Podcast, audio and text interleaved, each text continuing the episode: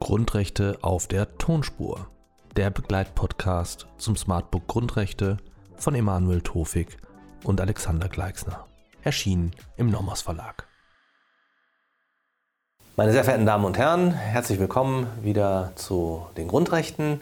In den folgenden vier Videos wird es um das allgemeine Persönlichkeitsrecht gehen aus Artikel 2 Absatz 1 Grundgesetz in Verbindung mit Artikel 1 Absatz 1 Grundgesetz. Die vier Videos sind so aufgeteilt, dass das erste Video, dieses Video, Ihnen eine Einführung geben wird und einen Überblick über die Entwicklung. Das zweite Video wird sich mit der Darstellung der Person in der Öffentlichkeit befassen.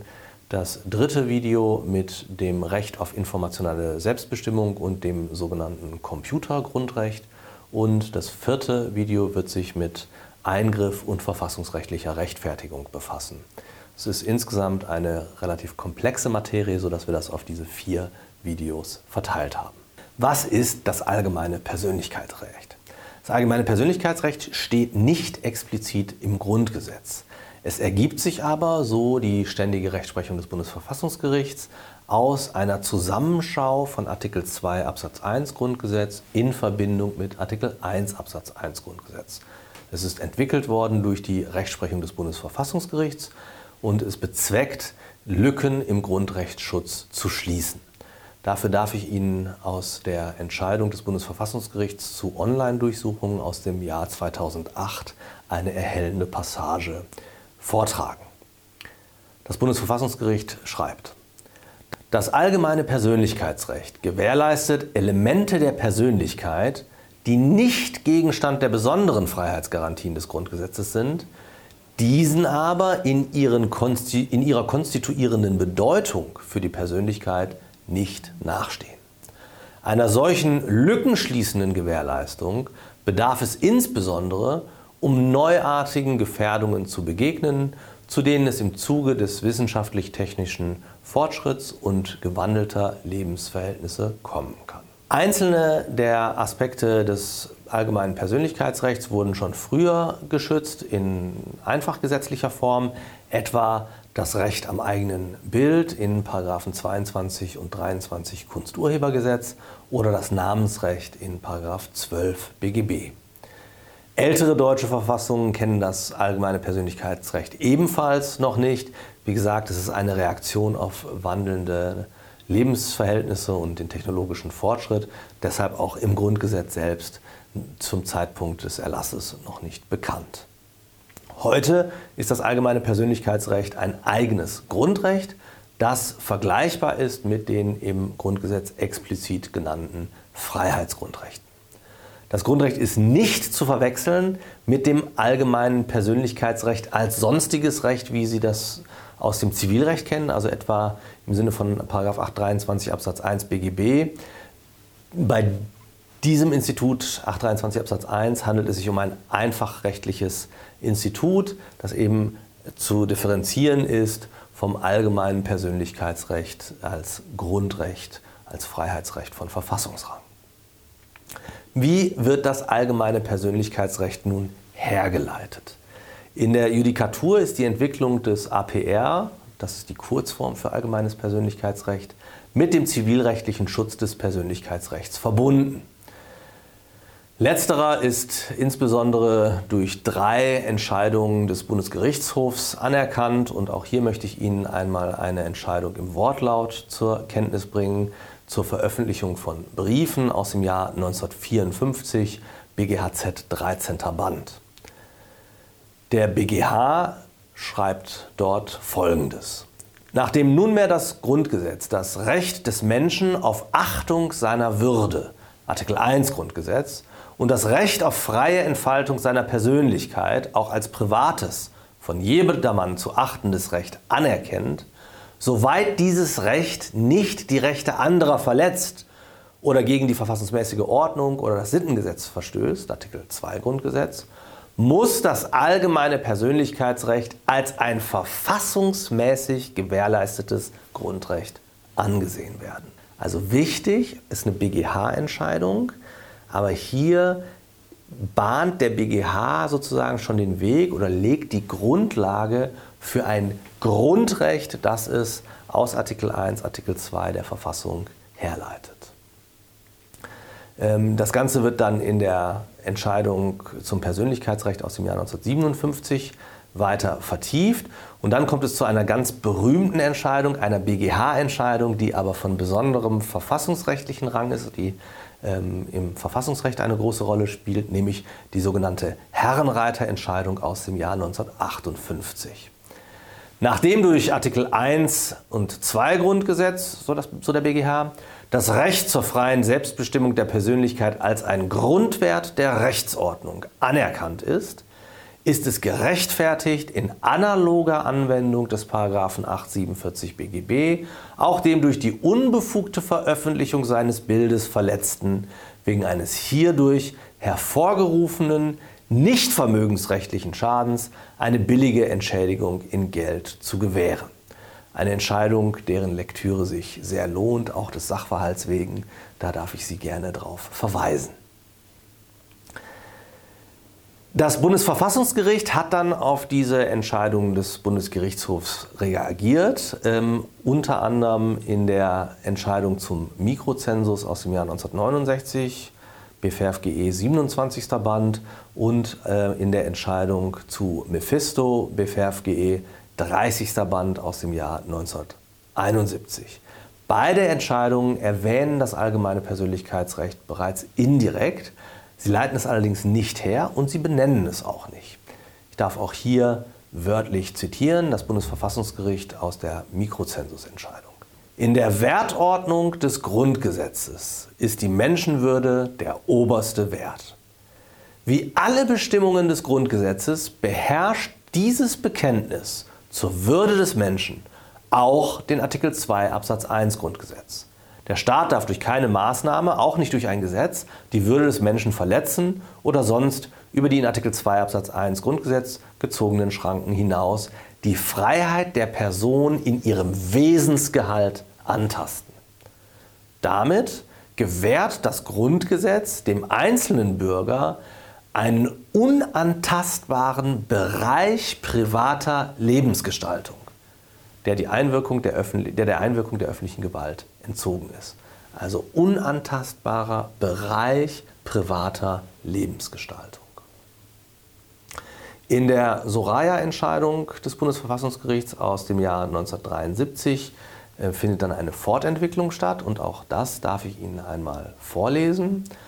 Das Bundesverfassungsgericht hat keinen Anlass, dieser Rechtsprechung des BGH von Verfassungswegen entgegenzutreten. Das Wertsystem der Grundrechte findet seinen Mittelpunkt in der innerhalb der sozialen Gemeinschaft sich frei entfaltenden menschlichen Persönlichkeit und in ihrer Würde. Ihr gebührt Achtung und Schutz von Seiten aller staatlichen Gewalt, Artikel 1 und 2 Absatz 1 Grundgesetz. Solchen Schutz darf vor allem die private Sphäre des Menschen beanspruchen, der Bereich, in dem er allein zu bleiben, seine Entscheidungen in eigener Verantwortung zu treffen und von Eingriffen jeder Art nicht behelligt zu werden wünscht.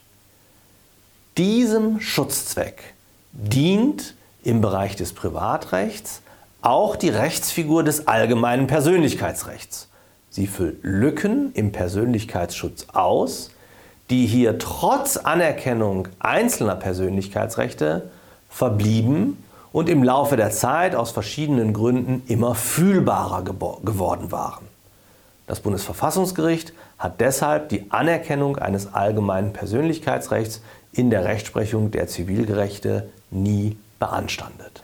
In der Eppler-Entscheidung aus dem Jahr 1980 geht das Bundesverfassungsgericht dann schon wie selbstverständlich von diesem APR aus und auch das möchte ich Ihnen einmal im Wortlaut vortragen. So bleibt als Prüfungsmaßstab, so das Bundesverfassungsgericht, nur das durch Artikel 2 Absatz 1 in Verbindung mit Artikel 1 Absatz 1 Grundgesetz verfassungsrechtlich gewährleistete allgemeine Persönlichkeitsrecht. Dieses ergänzt als unbenanntes Freiheitsrecht die speziellen benannten Freiheitsrechte, die wie etwa die Gewissensfreiheit oder die Meinungsfreiheit ebenfalls konstituierende Elemente der Persönlichkeit schützen. Seine Aufgabe ist es, im Sinne des obersten Konstitutionsprinzips der Würde des Menschen, Artikel 1 Absatz 1 Grundgesetz, die engere persönliche Lebenssphäre und die Erhaltung ihrer Grundbedingungen zu gewährleisten, die sich durch die traditionellen konkreten Freiheitsgarantien nicht abschließend erfassen lassen. Diese Notwendigkeit besteht namentlich auch im Blick auf moderne Entwicklungen und die mit ihnen verbundenen neuen Gefährdungen für den Schutz der menschlichen Persönlichkeit. Soweit, meine Damen und Herren, erstmal zum Hintergrund und zur Entwicklung des APR. Im Folgenden darf ich Ihnen kurz schildern, was die Schutzgehalte sind und welche Ausprägungen das APR konkret erfährt. Wen umfasst der persönliche Schutzbereich des APR? Natürlich sind im Grundsatz alle natürlichen Personen umfasst. Das ist nicht auf Deutsche begrenzt. Insofern hat es eine besondere Nähe eben auch zu Artikel 1 Absatz 1 Grundgesetz. Durch die Bezugnahme auf Artikel 2 Absatz 1, die allgemeine Handlungsfreiheit, erfolgt eine Anknüpfung an das Personsein. Daher sind Tote nicht umfasst. Tote können sich im, im Rahmen des postmortalen Persönlichkeitsschutzes vielmehr allein auf die Menschenwürdegarantie berufen. Juristische Personen können sich über Artikel 19 Absatz 3 Grundgesetz wie üblich äh, auf das APR berufen, soweit dieses wesensmäßig auf juristische Personen anwendbar ist. Das ist nicht der Fall bei jenen Ausprägungen des APR, die im Interesse der Menschenwürde gewährt werden. Was umfasst nun der sachliche Schutzbereich des APR? Zunächst einmal kann man einen allgemeinen Inhalt identifizieren, gleichsam die Zielrichtung des Grundrechts. Das Bundesverfassungsgericht hat in der Lebach-Entscheidung 1973 gesagt, es, halt, es handele sich um ein Recht, in diesem Bereich für sich zu sein, sich selbst zu gehören. Das ist sozusagen die Ziel- und Stoßrichtung des APR soll ein Bereich privater Lebensgestaltung gesichert werden, geschützt werden für den Einzelnen, über den er allein in eigener Verantwortung frei bestimmen kann. Das heißt, es gibt einen Bereich privater Lebensgestaltung, der als Ausgangspunkt für die soziale Interaktion und das Agieren des Einzelnen in der Gesellschaft angesehen wird. Damit wird gleichsam die soziale Identität des einzelnen Menschen geschützt. Von dieser Zielrichtung ausgehend ist der sachliche Schutzbereich im Übrigen relativ offen und weit gehalten. Er ist offen für die Entwicklungen zur Abwehr neuer Gefährdungen. Ähm, der Begriff des APR wurde mit der Zeit konturiert durch Entscheidungen des Bundesverfassungsgerichts. Die Judikatur spielt hier eine besonders große Rolle. Und ähm, mittlerweile haben sich ähm, Fallgruppen herausgebildet oder lassen sich Fallgruppen ähm, identifizieren, die ähm, das APR und die Rechtsprechung des Bundesverfassungsgerichts dazu systematisieren. Ähm, die äh, Einteilung dieser Fallgruppen erfolgt in der Literatur noch nicht vollkommen einheitlich, aber es sind doch klare Grundtypen zu sehen oder zu identifizieren, mit denen insbesondere die Dogmatik und die äh, Verfassungsrechtswissenschaft äh, versucht, die vielen Ausprägungen, die vielfältigen Ausprägungen dieses Grundrechts ähm, zu systematisieren und äh, ihrer Herr zu werden. Danach ähm, gibt es vor zwei Hauptgruppen von APR. Einmal das Recht zum Schutz der eigenen Darstellung in der Öffentlichkeit, also beispielsweise das Recht am eigenen Namen, das Recht am eigenen Bild und dergleichen mehr.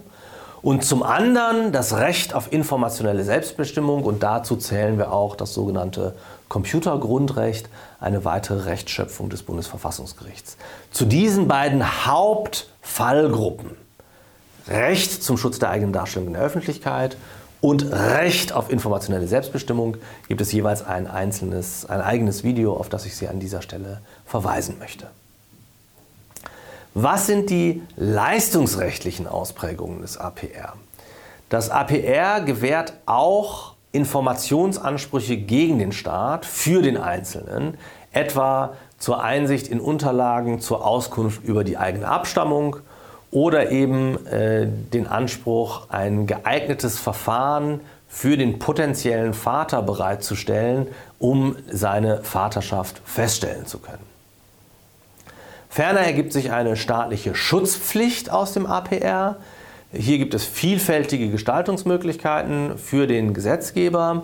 Ein Beispiel ist dann jetzt das APR im anderen zivilrechtlichen Sinne, eben als sonstiges Recht im Sinne von 823 Absatz 1 BGB. Hier gibt es dann sozusagen staatliche Schutzvorkehrungen vor Persönlichkeitsverletzungen. Das Recht zur Gegendarstellung im Presserecht ist einer solchen staatlichen Schutzpflicht erwachsen und auch die Paragraphen 201 folgende StGB, also die Strafbarkeit der Verletzung der Vertraulichkeit des Wortes, der Privatsphäre und weiterer sind eine Ausprägung der staatlichen Schutzpflicht. Soweit, meine sehr verehrten Damen und Herren, erstmal zum Hintergrund, zur Einführung und zur Einordnung des allgemeinen Persönlichkeitsrechts. Es folgen nun die Videos insbesondere zum äh, äh, Recht auf Darstellung in der Öffentlichkeit, zum Recht auf informationelle Selbstbestimmung und dann schauen wir uns die Eingriffe und die verfassungsrechtliche Rechtfertigung noch einmal genauer an. Vielen Dank für Ihre Aufmerksamkeit bis hierher.